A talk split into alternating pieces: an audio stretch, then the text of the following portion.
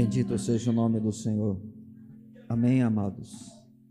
Que essa expectativa ela possa aumentar a cada dia no nosso coração. Que haja um desejo profundo realmente no nosso íntimo de vermos esse Senhor maravilhoso, cuja vida foi doada para que a gente pudesse retornar para o Pai. É sempre bom podermos estar em Sua gloriosa presença e servi-lo com cânticos, realmente é motivo de grande alegria e prazer. Mas é evidente que chegamos a este lugar não apenas para falar com esse Deus, mas também para ouvi-lo. E não tem uma outra forma de conseguirmos ouvi-lo que não seja por meio de Sua palavra. Essa é a maneira mais segura de sabermos qual a Sua vontade para nós. Eu peço aos irmãos nesse instante que abram essa palavra chamada Palavra de Deus no primeiro livro de Reis, primeiro livro de Reis, no capítulo de número 12. Nós vamos fazer a leitura dos versos de número 1 até o 15. É um texto um pouco mais longo do que comumente nós estamos acostumados nas mensagens apresentadas, mas a leitura de todo ele é necessária dentro daquilo que eu creio que Deus quer falar ao nosso coração nesta noite. Primeiro livro de Reis, capítulo 12, versos de 1 a 15. Diz a palavra do Senhor: Foi Roboão a Siquém, porque todo Israel se reuniu lá para o fazer rei. Tendo Jeroboão, filho de Nebate, ouvido isso, pois estava ainda no Egito, para onde fugira da presença do rei Salomão, onde habitava e de onde o mandaram chamar, veio com toda a congregação de Israel a Roboão e lhe falaram: Teu pai fez pesado o nosso jugo. Agora, pois, alivia tu a dura servidão de teu pai e o seu pesado jugo que nos impôs, e nós te serviremos. Ele lhes respondeu: Ide-vos, e após três dias voltai a mim. E o povo se foi. Tomou o rei Roboão conselho com os homens idosos que estiveram na presença de Salomão, seu pai, quando este ainda vivia, dizendo: Como aconselhasse que se responda a este povo? Eles lhe disseram: Se hoje te tornares servo deste povo e o servires, e atendendo falares boas palavras, eles se farão teus servos para sempre. Porém, ele desprezou o conselho que os anciãos lhe tinham dado e tomou conselho com os jovens que haviam crescido com ele e o serviam. E disse-lhes: Que aconselhais vós que respondamos a este povo que me falou, dizendo: Alivia o jugo que teu pai nos impôs? E os jovens que haviam crescido com ele lhe disseram: Assim falarás a este povo que disse: Teu pai fez pesado o nosso jugo, mas tu alivia-o de sobre nós. Assim lhe falarás: meu dedo mínimo é mais grosso do que os lombos de meu pai. Assim que, se meu pai vos impôs jugo pesado, eu ainda vos aumentarei. Meu pai vos castigou com açoites, porém eu vos castigarei com escorpiões. Veio, pois, Jeroboão e todo o povo ao terceiro dia, Roboão, como o rei lhes ordenara, dizendo: Voltai a mim ao terceiro dia. Dura resposta deu o rei ao povo porque desprezaram o conselho que os anciãos lhe haviam dado. E lhe falou segundo o conselho dos jovens, dizendo: Meu pai fez pesado o vosso jugo, porém eu ainda o agravarei. Meu pai vos castigou com açoites, eu, porém, vos castigarei com escorpiões. O rei, pois, não deu ouvidos ao povo, porque este acontecimento vinha do Senhor para confirmar a palavra que o Senhor tinha dito por intermédio de Aías, o Silonita, a Jeroboão, filho de Nebate. Amém, amados? Irmãos, a Bíblia não é um livro como outro qualquer. Eu acho que aqueles que aqui estão, talvez com alguma exceção, já o conhecimento dessa verdade.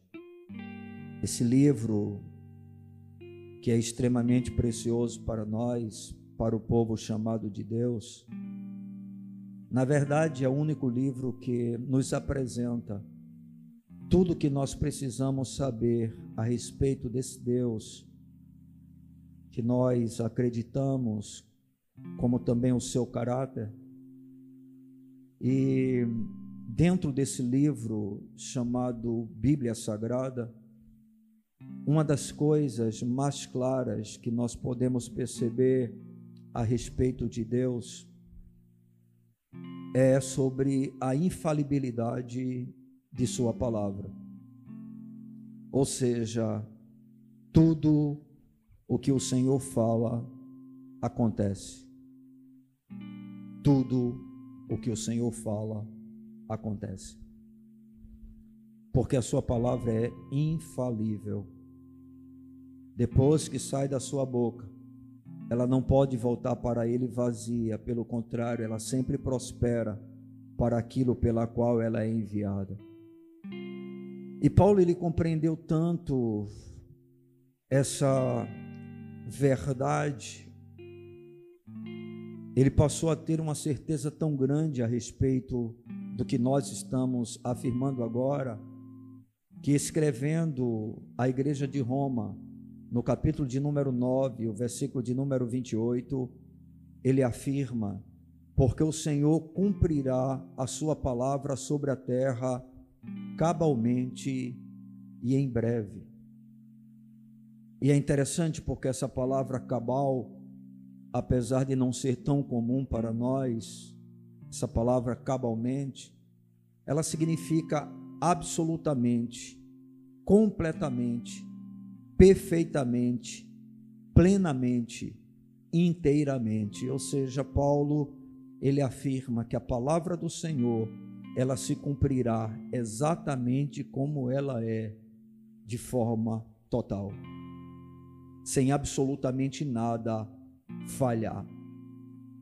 E das muitas histórias dentro das Escrituras Sagradas que evidenciam essa verdade, que nós estamos procurando apresentar para os irmãos aqui presentes e também para aqueles que ainda não têm uma aliança com o Senhor, nós gostaríamos nesta noite de examinar essa história que é narrada no primeiro livro de Reis, no capítulo de número 12, os versos de 1 a 15, e que vai culminar, terminar com a divisão da nação de Israel em duas tribos distintas, a tribo do norte, que permanece levando o nome de Israel, e a tribo do sul, que vai ser chamada apenas de Judá. A primeira tendo como capital Samaria, e a segunda, Judá, tendo como capital Jerusalém. E nós queremos, dentro dessa história, aprender um pouco mais sobre essa verdade, que é o tema da nossa reflexão de hoje, ou seja, a palavra de Deus nunca falha. Amém, irmãos? A palavra de Deus nunca falha.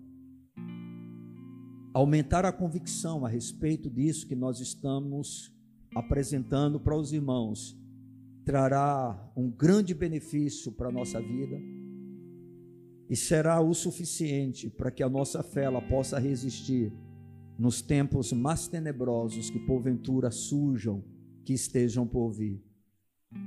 Porque vamos saber o tempo todo que, independente do que passemos, nós temos um Deus cuja palavra nunca falha. Amém, amados? E eu queria compartilhar com os irmãos sobre essa verdade.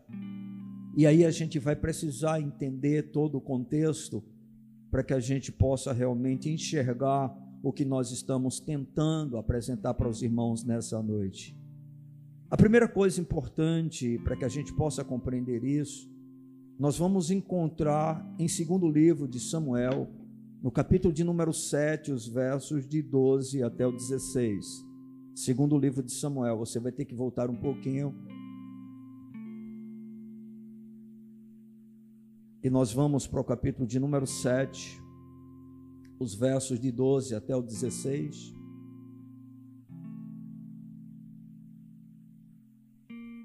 O Senhor faz uma aliança com Davi. Davi, ele for estabelecido rei no lugar de Saul. E essa escolha foi feita totalmente por Deus. E diz a sua própria palavra que Davi tinha um coração segundo o coração de Deus. E quando chega no verso de número 12 até o 16, a gente observa que o Senhor vai fazer promessas ao seu servo. E a palavra diz assim: quando teus dias se cumprirem, descansares com teus pais, ou seja, quando você morrer, então farei levantar depois de ti o teu descendente, que procederá de ti, e estabelecerei o seu reino. Este edificará uma casa ao meu nome, e eu estabelecerei para sempre o trono do seu reino. Eu lhe serei por pai, e ele me será por filho.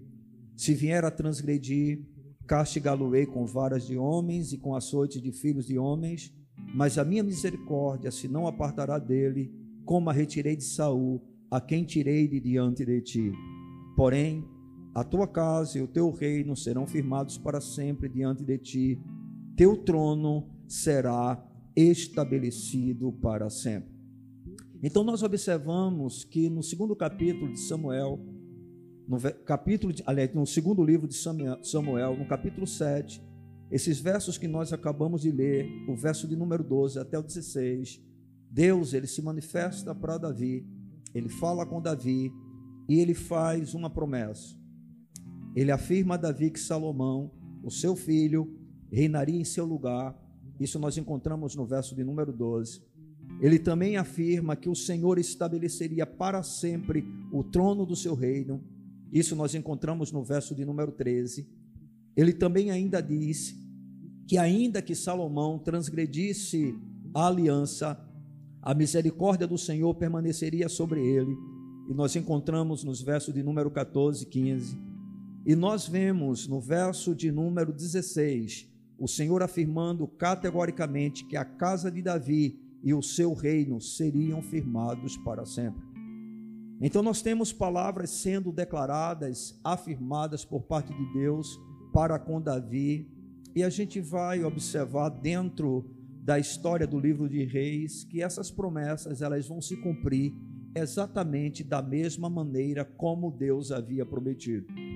E claro, isso não é nenhuma surpresa para nós, mas eu acho muito importante nós percebermos, né, como a palavra de Deus nos mostra isso dentro desse texto exatamente para que aquilo que nós já temos um conhecimento na nossa mente, a gente possa ter uma segurança cada vez maior, justamente para acontecer o que nós já falamos nessa reflexão, para que a gente possa estar pronto para enfrentar qualquer situação que porventura venha a acontecer, isso em todos os aspectos da vida, inclusive né, no que diz respeito é, a, um futuro da nossa nação, aquilo que há de ocorrer, tá certo, nos próximos quatro anos ou depois dos próximos quatro anos. A igreja precisa compreender que o tempo está chegando, a hora está se aproximando, né? e nós temos que ter uma convicção muito profunda de que a palavra do Senhor não falha. A palavra do Senhor não falha, porque ele não pode mentir, ele não pode negar a si mesmo. Isso é fundamental para os cristãos verdadeiros, para aqueles que realmente temem ao Senhor. Então a primeira coisa importante é que Deus faz uma promessa a Davi. Depois nós vamos observar, agora vamos para o primeiro livro de Reis, no capítulo de número 9, os versos de 4 a 7, que o Senhor vai cumprir a promessa dando o reino, no caso, para Salomão. Salomão é o filho de Davi que vai herdar o reino. O Senhor já havia dito para Davi que Salomão seria o próximo rei. E no capítulo de número 9 de 1 Reis, os versos de 4 a 7, a gente vê o Senhor reafirmando a aliança com Davi e ao mesmo tempo fazendo uma promessa para Salomão. Capítulo de número 9 do primeiro livro de Reis, os versos de número 4 até o 7. Agora, por favor, percebam porque aqui é acrescentado um detalhe. É um acrescentado um detalhe que a gente precisa prestar atenção. Ele começa dizendo, o Senhor dizendo: Se andares perante mim, como andou quem? Davi, teu pai, com integridade de coração e com sinceridade, para fazeres segundo tudo o que te mandei, guardares os meus estatutos e os meus juízos, então confirmarei o trono do teu reino sobre Israel para sempre, como falei acerca de Davi, teu pai, dizendo: Não te faltará sucessor sobre o trono de Israel. Porém, se vós vos apartardes de mim, não guardardes os meus mandamentos e os meus estatutos, que vos prescrevi, mas fordes e servirdes a outros deuses e os adorardes, então eliminarei Israel da terra que lhe dei, e a esta casa que santifiquei a meu nome. lançarei longe da minha presença. Israel virá a ser provérbio e motejo, motivo de graça, de zombaria entre todos os povos. Então nós vemos agora o Senhor, depois de ter feito uma aliança com Davi, Davi teve o seu reinado, Davi governou Israel durante é, um bom tempo, né? aproximadamente 40 anos de reinado, sendo sete diretamente em Judá e mais 33 em todo Israel. E agora Davi morreu, né? descansou com os seus pais e Salomão está sendo levantado. Salomão, no momento, já está reinando sobre a nação de Israel. E aí o Senhor chega para Salomão e faz essa promessa que nós acabamos de realizar a leitura. E é interessante porque aí o Senhor ele estabelece uma condição, né? Com Davi a promessa foi feita e nenhuma condição ela foi estabelecida porque o Senhor justamente já sabia o coração, conhecia o coração de Davi. Foi uma escolha feita diretamente por Deus e a promessa foi apenas: não faltará sucessor no teu trono. Eu vou estabelecer a tua casa, o teu reino será estabelecido para sempre. Né? E agora Salomão, o Senhor diz: não, você tem uma promessa, mas essa promessa se cumprirá como eu desejo, se você andar como andou Davi, se você guardar a minha palavra, se você observar os meus estatutos, se você andar na minha lei se você realmente permanecer me temendo. E é impressionante porque Salomão ele começa o seu reinado amando profundamente ao Senhor.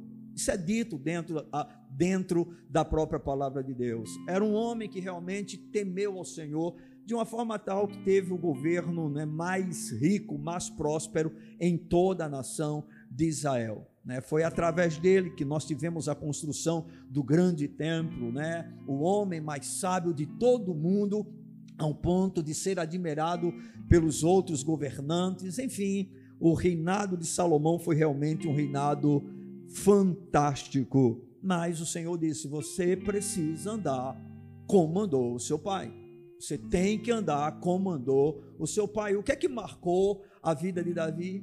O seu temor a Deus, né? o seu desejo de agradá-lo, o seu prazer na presença de Deus, o seu prazer em adorá-lo, o seu prazer em servi-lo.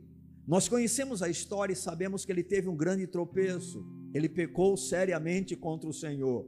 Ele cometeu adultério, ele cometeu assassinato, ele mentiu em determinados momentos nessa situação. Mas a palavra do Senhor diz que ele era um homem segundo o coração de Deus, e apesar dessa fraqueza, dessa queda, desse tropeço, que o Senhor ficou realmente muito triste, muito furioso com aquilo, mas o Senhor é um Deus gracioso, é um Deus clemente, é um Deus compassivo, é um Deus longânimo, é um Deus benigno, é um Deus misericordioso. E o Senhor disse para Davi: Eu não vou matar você, o teu pecado foi perdoado. E isso não mudou o conceito que Deus tinha a respeito de Davi apesar da sua fraqueza, apesar do seu fracasso, apesar da sua queda, Davi continuou sendo um homem segundo o coração de Deus. Sofreu as consequências do seu pecado, padeceu severamente por causa da sua culpa, mas a graça de Deus permaneceu agindo na vida de Davi, e aí o Senhor vai cumprir a sua promessa, dando esse filho chamado Salomão, e passa agora o reinado para o filho Salomão e o Senhor disse para ele: Você precisa andar como Davi andou. Tá bom, irmãos? Mas aí, amados, a gente sabe que Salomão, ele se desvia desse caminho. Lamentavelmente, Salomão teve uma queda realmente assustadora, peca gravemente contra o Senhor, e nós vamos encontrar isso no primeiro livro de Reis, no capítulo de número 11, os versos de 9 até o 11. E diz assim: Pelo que o Senhor se indignou contra Salomão, pois desviar o seu coração do Senhor, Deus de Israel, que duas vezes lhe aparecera. Ou seja, Salomão teve experiências profundíssimas com o Senhor, né? E a palavra do Senhor está dizendo que Salomão desviou o seu coração. Versículo de número 10. E acerca disso lhe tinha ordenado que não seguisse a outros deuses Quem já leu as escrituras sabe que Salomão ele se corrompeu por causa das suas mulheres, tendo em vista que ele resolveu se relacionar com mulheres que não eram da nação de Israel mulheres pagãs, idólatras, mulheres que adoravam a outros deuses e por causa da sua paixão, do seu amor para com essas mulheres, ele terminou cedendo aos caprichos delas e fazendo templos, altares para outros deuses, e isso aborreceu muito ao Senhor, deixou Deus realmente indignado, porque a nação de Israel foi contaminada por causa da idolatria. E aí o texto continua dizendo, versículo de número 11: Por isso disse o Senhor a Salomão: Visto que assim procedestes e não guardastes a minha aliança, nem os meus estatutos que te mandei, tirarei de ti este reino e o darei a teu servo. Perceberam?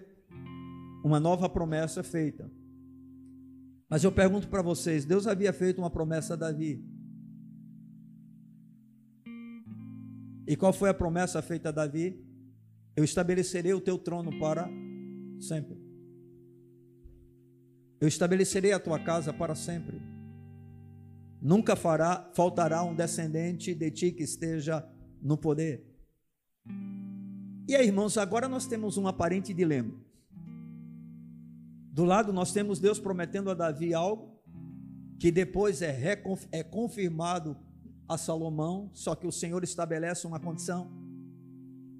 E aí Salomão falha, Salomão peca, Salomão transgride aliança com o Senhor e o seu pecado é mais grave, presta atenção nisso, do que o pecado de Davi.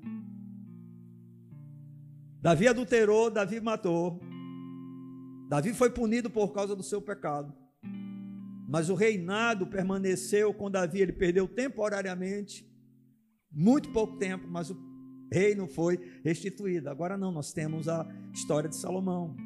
E Salomão falha, e Deus reprova esse ato de Salomão. Ele condena esse ato de Salomão, ele diz o que? Eu tirarei de ti o teu reino. Como é que Deus ele vai resolver esse dilema? Porque Deus não pode falhar, e é sobre isso que nós estamos falando. A palavra de Deus pode falhar? Não. Deus prometeu o que a Davi? Teu reino será para sempre, a tua casa estará estabelecida, nunca faltará né, alguém da tua descendência no trono. E agora nós temos um grande problema. Só que esse problema, irmãos, o próprio Deus, quando ele fala, no caso com Salomão, né, através do profeta, demonstrando a sua ira em relação aos atos de Salomão, o próprio Deus aí ele já dá uma solução para o problema, porque Deus, ele não pode falhar. Amém? A gente pode não entender algumas coisas, mas Deus nunca falha. E aqui mesmo, irmãos, ele já encontra a alternativa para resolver isso. Por quê? Porque Deus não pode ser cúmplice do pecado, concordam comigo? Deus não aprova o pecado. Deus não deixa de julgar o pecado, irmãos. Isso é uma coisa que a gente precisa ter muito clara na nossa mente. Nosso Deus é extremamente justo. E não importa né, quem seja a pessoa, o quanto ela tenha tido uma experiência com o Senhor, a verdade é que o juízo de Deus se manifestará quando assim for necessário, porque Deus não faz acepção de pessoas, não faz acepção de pessoas. E aí, o que é que o Senhor realiza ou ele faz para resolver esse tipo de problema? Aí a gente volta para o texto, primeiro livro de Reis, capítulo 11 e aí a gente observa o que é que o Senhor diz no verso de número 12 e o verso de número 13. E aí o que é que o Senhor diz? Contudo, não farei nos teus dias. Ou seja, por causa de Davi, tu vai ter o teu reino, porque eu prometi isso. Foi o Senhor que disse: o teu filho vai sentar no trono. E ainda que ele fale, que ele transgrida a lei, eu não vou tratá-lo como Saul. Lembram-se de Saul? Saul foi totalmente rejeitado por Deus. Saul morreu de maneira extremamente trágica, inclusive no meio da guerra, tirando a sua própria vida. Saul se afastou totalmente de Deus. Mas agora nós temos Salomão e o Senhor já havia feito uma promessa a quem? A Davi. E disse: ainda que ele transgrida a lei, nós vamos encontrar isso no texto anterior que nós lemos. A minha misericórdia permanecerá sobre ele. Então o Senhor não pode suportar o pecado, e agora Salomão cometeu algo extremamente grave contra Deus, porque a idolatria é algo que Deus abomina totalmente. E o Senhor diz: Olha, eu vou tirar o teu reino, tirarei de ti este reino e o darei ao teu servo. Contudo, não farei nos teus dias. Agora preste atenção à, à declaração seguinte: por amor a Davi. Por amor a Davi, teu pai da mão de teu filho o tirarei. Ou seja, eu não posso deixar de cumprir o que eu disse para Davi, porque a minha palavra, ela não falha. Dá para perceber? Aí no versículo seguinte diz assim: Todavia, não tirarei o reino de todo. Por que isso? Porque se o Senhor tirasse o reino completamente, a promessa feita a Davi não poderia mais se cumprir. Afinal de contas, qual foi a promessa? Eu estabelecerei a tua casa, eu estabelecerei o teu reino, não faltará descendente teu no trono. Existirá sempre alguém da tua família que é descendente de você no trono. E aí, é estabelecido Salomão, Salomão reina, transgride a palavra do Senhor, aí o Senhor vai e diz para Salomão: Eu tirarei de ti o reino, mas não será nos teus dias, porque eu disse para Davi que ainda que você transgredisse a lei, o que prevaleceria seria a minha misericórdia, a minha bondade, e eu não vou tirar de todo. Por que eu não vou tirar de todo? Porque se tirasse todo o reino, a promessa feita a Davi, do descendente, não se cumpriria. E o Senhor diz: Eu vou separar Israel em duas tribos. Eu vou dar de Israel dez cidades ou dez estados, vamos dizer assim, para Jeroboão aonde o Senhor, por causa do pecado de Salomão, já tinha usado o profeta Aías para dizer: Tu serás o próximo rei. O Senhor vai rasgar a nação de Israel por causa do pecado de Salomão, mas você ficará apenas com dez cidades. E aí o Senhor separou duas cidades que ficaram justamente com a descendência de Davi, que é chamado Judá, mas juntamente com Judá nós temos Benjamim, tá certo? E esse foi chamado o Reino do Sul. A partir de então, a partir de Jeroboão, nós vamos ter o Reino do Norte, o Reino do Sul. O Reino do Norte que vai ter uma caminhada o tempo todo em pecado, distante de Deus, cada vez mais afastado da presença do Senhor, e o reino do sul tendo sempre uma descendência piedosa, apesar de que alguns desses reis do reino do sul foram reis perversos, mas lembrem-se, Deus fez a promessa. E quem faz a promessa é o que? Fiel. A sua palavra não falha. Ela não pode falhar. E aí, irmãos, nós vemos o Senhor falando a respeito disso. O Senhor vai dizer: Eu vou fazer uma separação. E aí, queridos, nós vamos ver o cumprimento de tudo isso que nós estamos apresentando nesse capítulo de número 12 do primeiro livro de Reis claro, em uma dimensão natural, porque essa promessa ela entra além do que é natural. OK?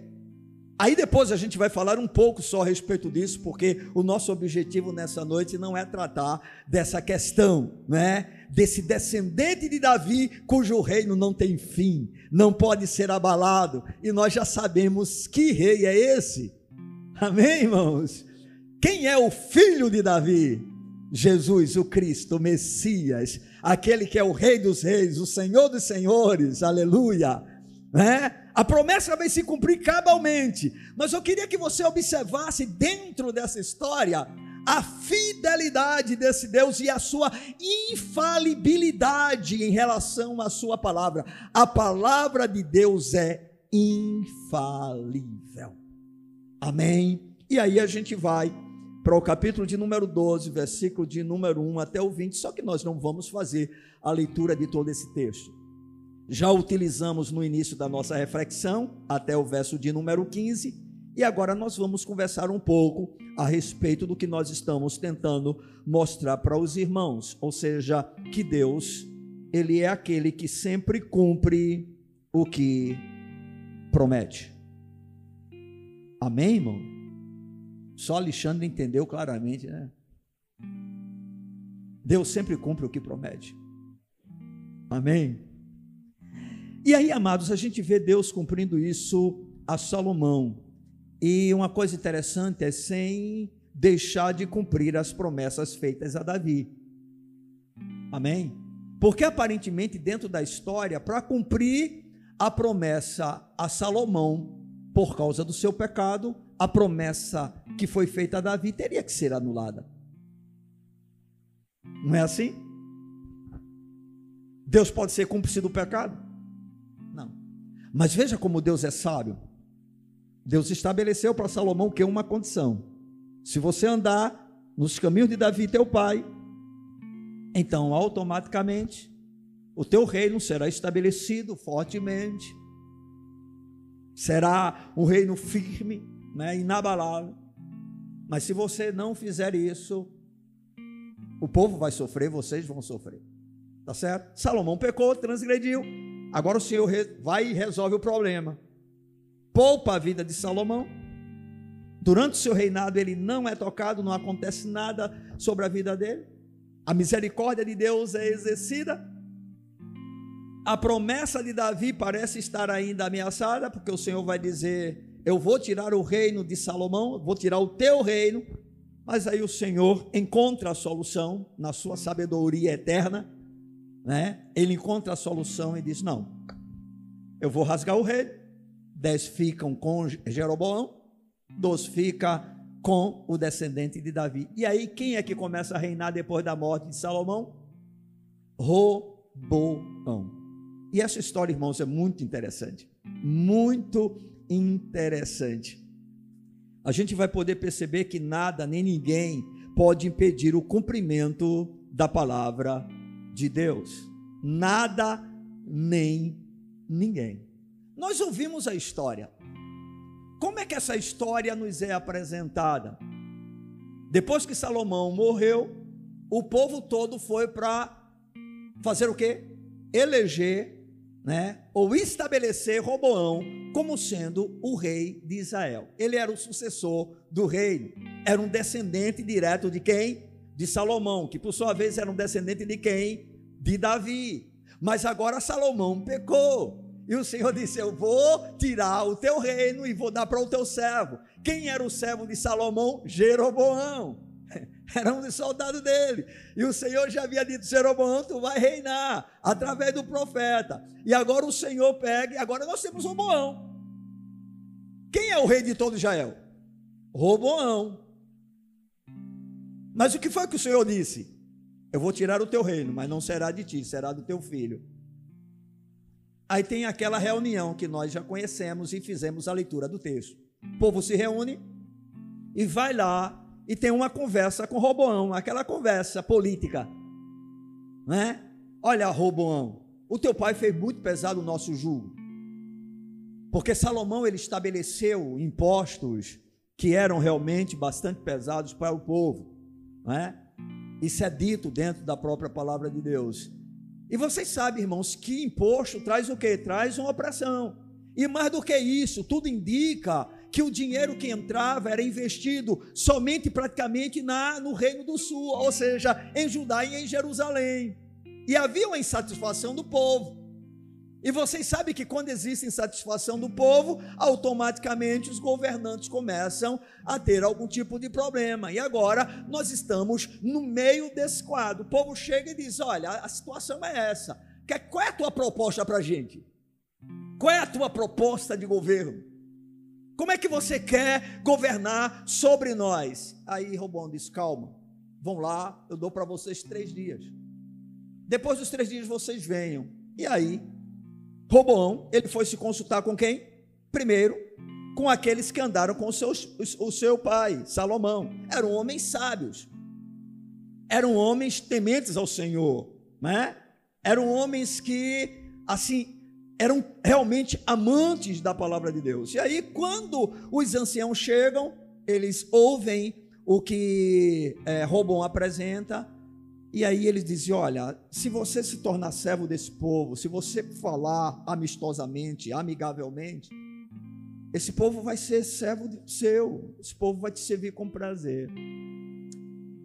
Robão rejeitou aquilo, não gostou muito da. Aí o que é que ele vai? Ele vai chamar os jovens da sua época, os que cresceram com ele, os amiguinhos, né?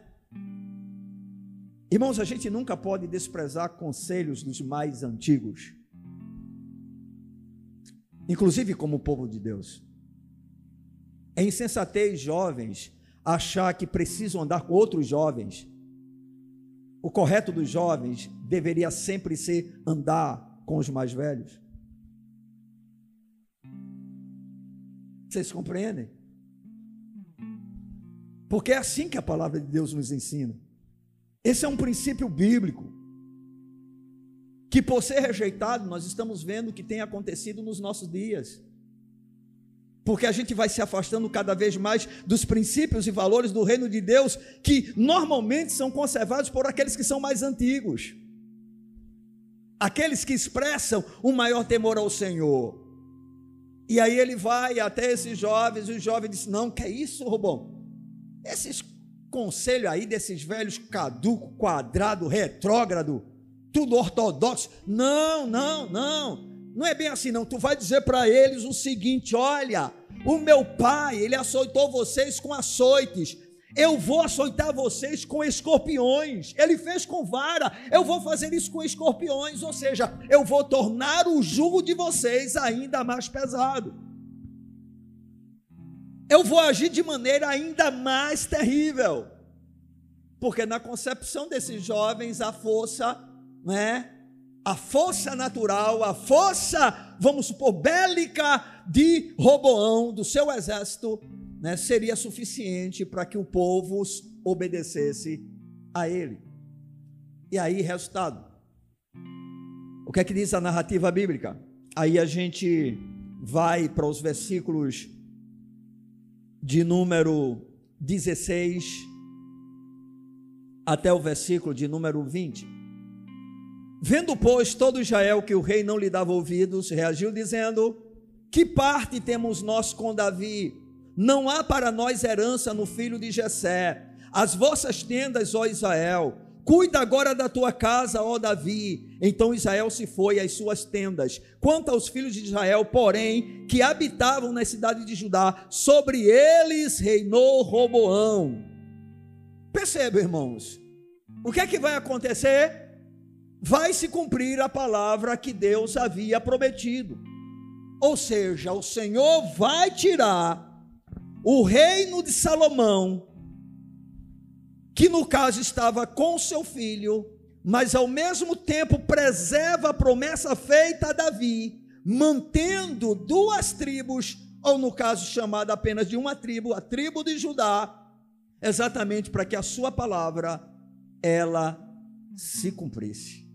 Mas uma coisa muito interessante em relação a essa questão, irmãos, e aí é o que me chama mais atenção para a gente falar sobre a infalibilidade de Deus ou da Sua palavra, é que a atitude de Roboão, por mais que eu e você critique, e nós até podemos utilizá-la para falar o que eu já falei para vocês, olha, jovens precisam compreender a necessidade e a importância de buscar conselhos dos mais velhos, dos mais adultos, dos mais espirituais, daqueles que são mais maduros na fé. Eu não estou falando apenas em idade biológica, mas também em idade espiritual. Estão entendendo, irmãos? O que aqui me chama muita atenção, irmãos, é que isso não foi uma obra do acaso. Isso não foi simplesmente um acontecimento que aconteceu, está vendo? Deus cumpriu, não, mas isso aí foi uma coisa que poderia ter acontecido. Não, irmãos, a Bíblia é muito clara e eu queria que você pudesse ver isso comigo, para a gente glorificar ao Senhor por sua infalibilidade. E aí, onde é que a gente pode observar isso? Versículo de número 13 do capítulo 12 diz assim: Dura resposta deu o rei ao povo, porque desprezaram o conselho que os anciãos lhe haviam dado. E lhe falou segundo o conselho do jovem, dizendo: Meu pai fez pesado o vosso jugo, porém eu ainda o agravarei. Meu pai vos castigou com açoites, eu, porém, vos castigarei com escorpiões. O rei, pois, não deu ouvidos ao povo. Agora, por favor, leiam em alta voz a próxima frase. Você está lendo aí? Veja aí, vamos ler juntos. Porque este acontecimento vinha do Senhor para confirmar a palavra que o Senhor tinha dito por intermédio do, de Aías, o Silonita, a Jeroboão, filho de Nebate. Ou seja, irmãos, esse acontecimento na vida de Roboão não foi simplesmente porque Roboão, vamos dizer assim, ele quis ouvir mais os, os jovens. Não, irmão. Foi Deus que fez isso.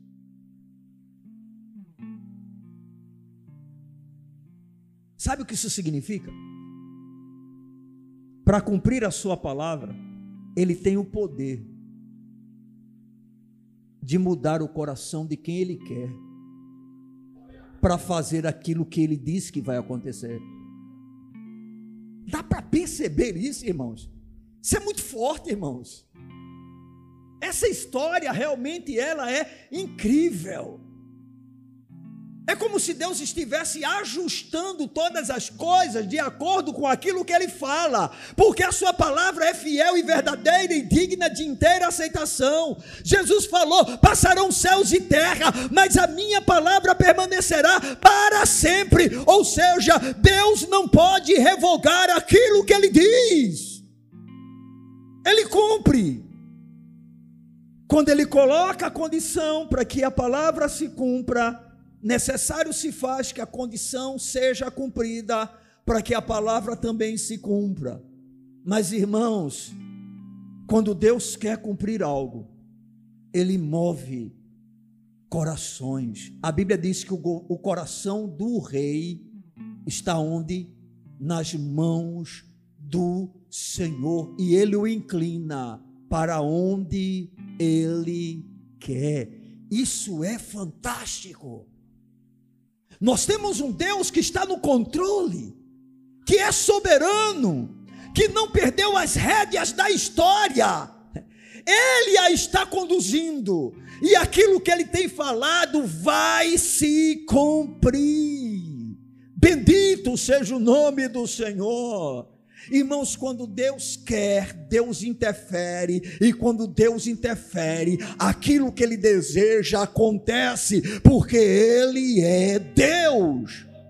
Ou seja, não foi apenas uma falha de Roboão, não foi um desvio de Roboão, não, foi uma ação da soberania de Deus. Não é assim que ele procede com Faraó para tirar o povo do Egito? Eu pergunto para vocês: Faraó não poderia ter se rendido logo ao segundo, ao terceiro, ao quarto sinal? Sim ou não? Sim. Mas vocês já observaram, lendo a sua Bíblia, que Deus endurece o coração de Faraó? E por que ele endurece? Ele vai dizer: Porque eu quero mostrar a minha grandeza. Eu quero mostrar ao meu povo a minha glória. Eu quero mostrar que eu sou Deus. Eu quero mostrar que eu sou soberano. Eu quero mostrar que somente eu devo ser adorado. Eu quero mostrar que apenas eu sou o Senhor dos céus e da terra. Lembram-se das palavras de Daniel que nós utilizamos no início deste culto? O Senhor, ele muda os tempos e as estações. Ele remove os reis e ele estabelece os reis. Por quê? Porque ele reina. Irmãos, Deus está no seu trono. Essa desordem que nós estamos vivendo no planeta Terra tem tempo de validade. Aleluia! Tem tempo de validade, meu irmão. E aqueles que realmente conhecem e temem ao Senhor precisam ter essa convicção o tempo todo. Porque a palavra do Senhor, ela sempre vai se cumprir. E isso realmente é algo que deve trazer grande regozijo ao nosso coração. Nós estamos vivendo um período muito difícil.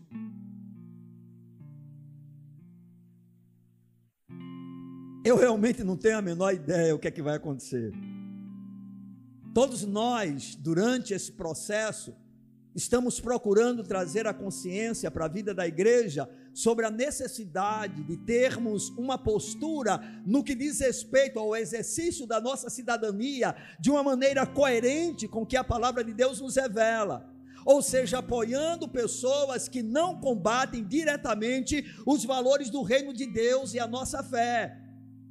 Porque é isso que a palavra do Senhor nos mostra. E eu, particularmente, vejo que o Senhor interviu de forma sobrenatural para que no ano de 2018 nós pudéssemos ter um governo novo, exercendo o domínio no termo, em termos de governo neste país. E a gente ainda continua com uma expectativa enorme de que assim permaneça por mais quatro anos. Mas, meus amados, eu não sei o que vai acontecer. Mas eu posso lhe garantir uma coisa: que por mais ilógico que seja se apoiar um bandido, por mais ilógico que seja se apoiar um corrupto, por mais ilógico que seja se apoiar alguém claramente abominável nos seus valores aos olhos de Deus, por mais absurdo que seja, o Deus soberano pode endurecer o coração das pessoas de tal maneira, inclusive de uns que se dizem cristãos, para chegar e outorgar a um bandido a possibilidade de retornar ao poder nesta nação. E por que eu estou dizendo isso? Porque se isso acontecer, é porque significa que o Senhor está querendo disciplinar e julgar o seu povo nesta nação. Dá para perceber isso? Eu fico impressionado, porque por mais que você converse com as pessoas, inclusive provando por A mais B, que um lado é totalmente podre, enquanto o outro lado você pode encontrar algumas coisas que você diga eu não gosto disso, eu acho isso errado, mas nós temos de um lado totalmente podre e ao mesmo tempo você está dizendo eu quero o que é podre, eu quero o que é podre. E talvez você diga que é absurdo, irmãos, não é absurdo, porque quando Deus quer, ninguém pode impedir.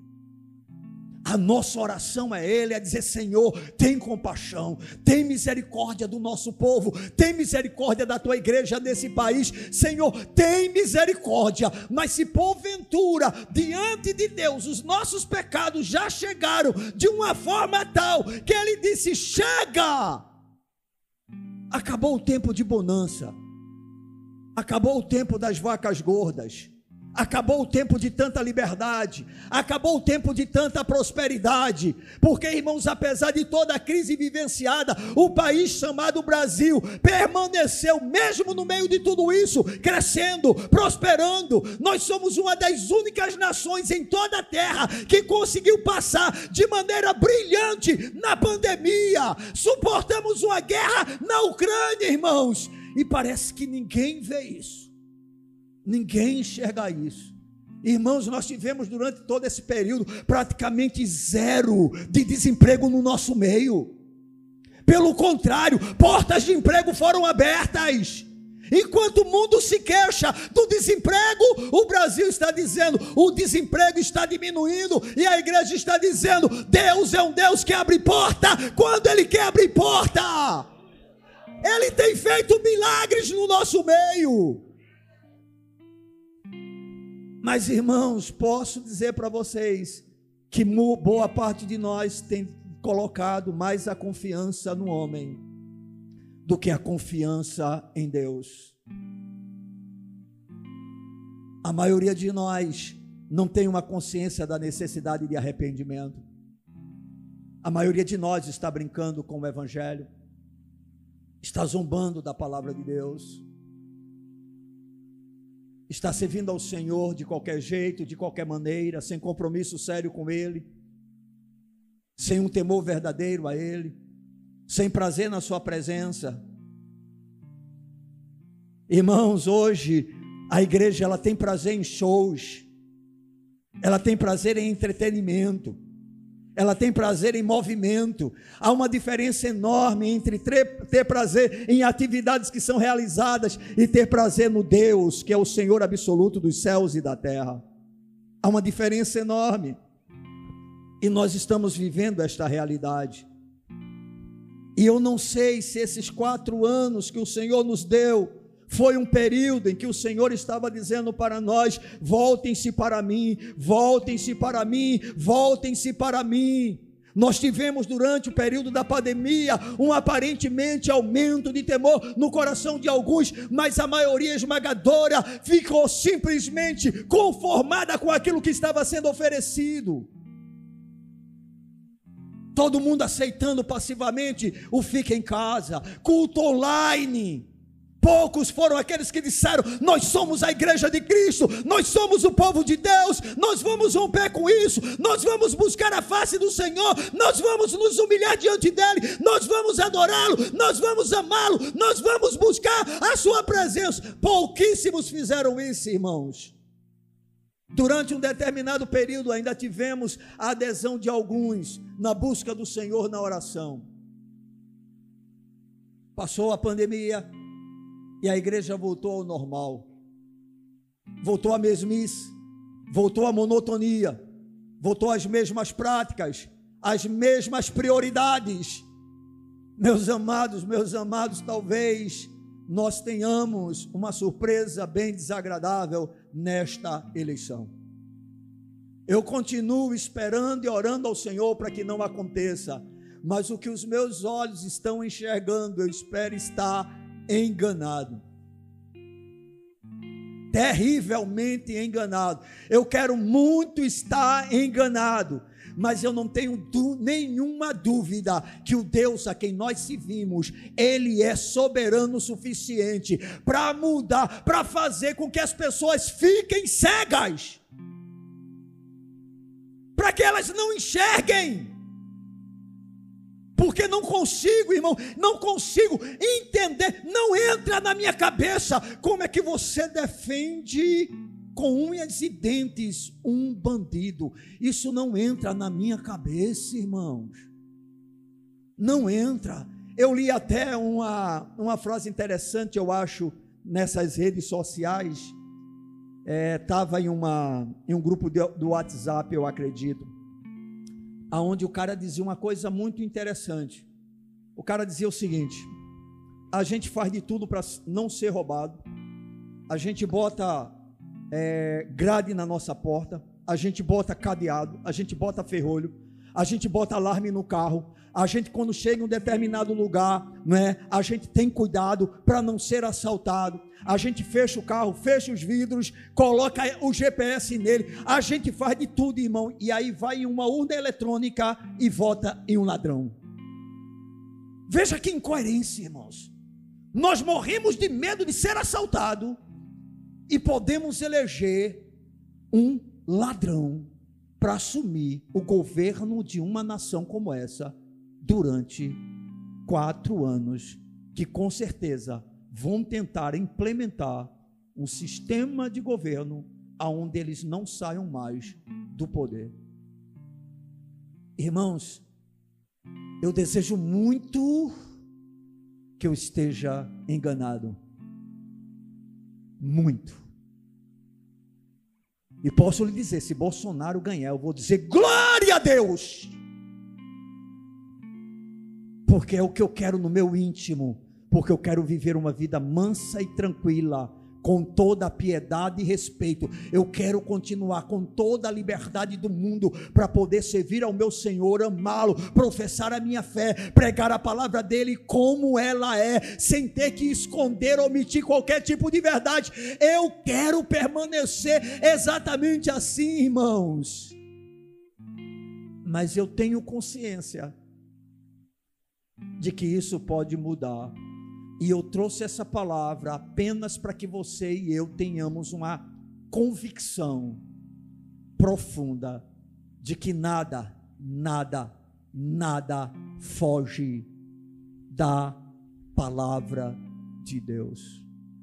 A palavra não falha. Ele disse que a iniquidade ia se multiplicar, que o amor de quase todos iria se esfriar. Ele disse que os últimos dias seriam dias difíceis dias trabalhosos, onde os homens seriam amantes de si mesmo. Ele falou a respeito de tudo isso, e tudo isso vai acontecer. Mas irmãos, não nos esqueçamos, esse Deus fez uma promessa a Davi, e ele disse: De ti nascerá o descendente, e o seu trono ele existirá para sempre. Pois bem, nós temos um descendente de Davi, Jesus, filho de Davi, tem misericórdia de mim. Ele é o Rei dos Reis. Ele é o Senhor dos Senhores. É incrível porque durante a história chega um determinado momento que Israel não passa mais a ter rei. E aí pá, dá a impressão seguinte: ora, falhou. Porque qual foi a promessa? Da tua descendência haverá um rei que governará para sempre. Fique tranquilo, irmãos, ele veio. Ele veio. Aleluia. Ele não veio num cavalo branco, né, Israel? Não, ele entrou na cidade em uma jumentinha. Era o mais humilde, o mais humilhado mas ele veio para reinar eternamente, e o seu reino não terá mais fim, irmãos. E qual é a palavra que nós temos que nos agarrar? Não importa se vamos ter dias melhores ou dias piores. Não importa se permaneceremos com liberdade ou se ela será restringida. Não interessa se vem liberdade ou uma ditadura. Não importa.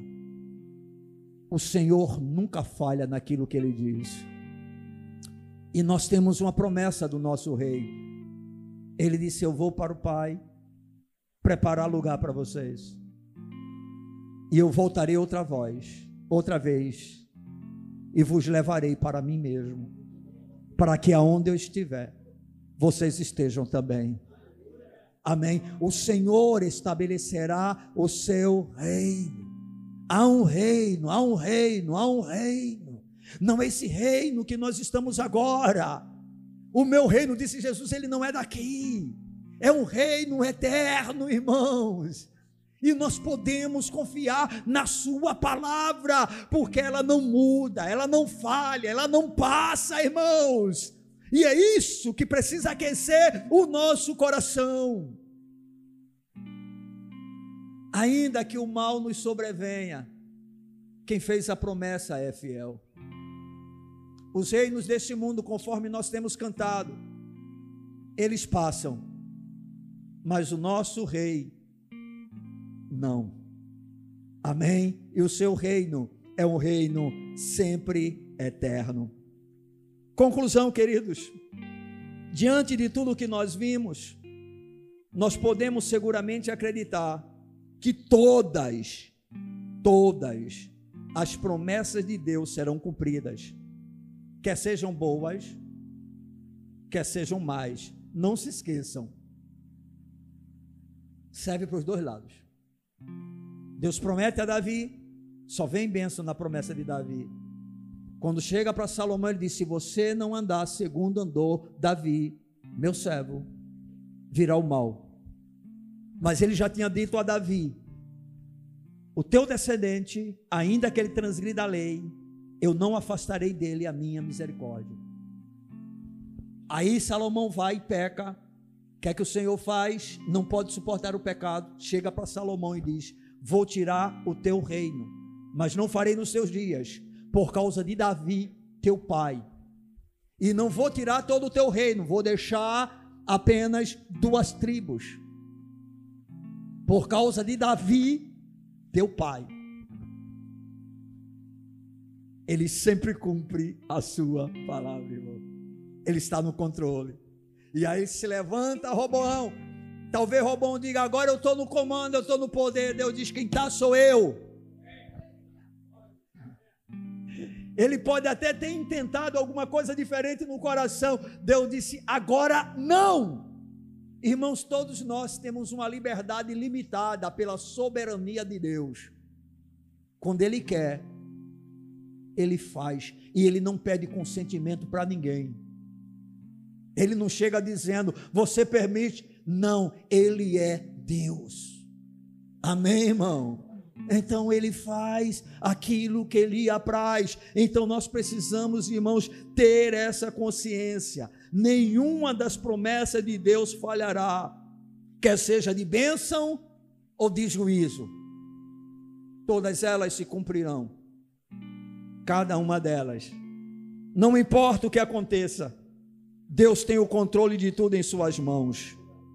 E nele nós podemos confiar e descansar. Que venhamos encontrar nesse Deus a segurança que tanto precisamos para vivermos os poucos dias que nos restam de maneira a glorificá-lo, a engrandecê-lo, a exaltá-lo. Não se esqueça, o rei está voltando. Tudo o que ele falou tem que acontecer. Amém, irmãos? Todos nós lutamos por um país melhor. Mas, irmãos, eu tenho uma certeza: o caos, ele vai ter que ser estabelecido em toda a terra, Ricardo. Aí você diz por quê? Para que o anticristo se manifeste. Para que alguém traga uma solução mundial para todos os problemas. Irmãos, não dá para mudar isso dá apenas para fazer a nossa parte. Qual é a nossa parte? Orar. Como cidadãos, no caso, temos o privilégio de votar e fazer escolhas, mas não nos enganemos. O que o Senhor falou vai acontecer. Que seja na próxima geração, na outra geração, eu não sei, mas vai acontecer. Mas independente de quando seja, temos a certeza de que ele não apenas falou que o mal aparentemente prevaleceria. Não. De repente, no abrir e piscar de olhos, quando a última trombeta tocar, os mortos ressuscitarão primeiro. E nós, os que estivermos vivos, seremos transformados e levados para estarmos com Ele eternamente. Aí, irmão, acabou, acabou corrupção, acabou bandidagem, acabou ladroeira, acabou o que não presta, acabou sodomia, acabou adultério, acabou ideologia de gênero, acabou erotização de criança, acabou mentira, acabou safadeza, acabou, irmãos, toda bandidagem, acabou, irmãos porque o reino do Senhor, ele é firmado em cima de justiça e juízo. Amém. Vamos ficar na presença do rei.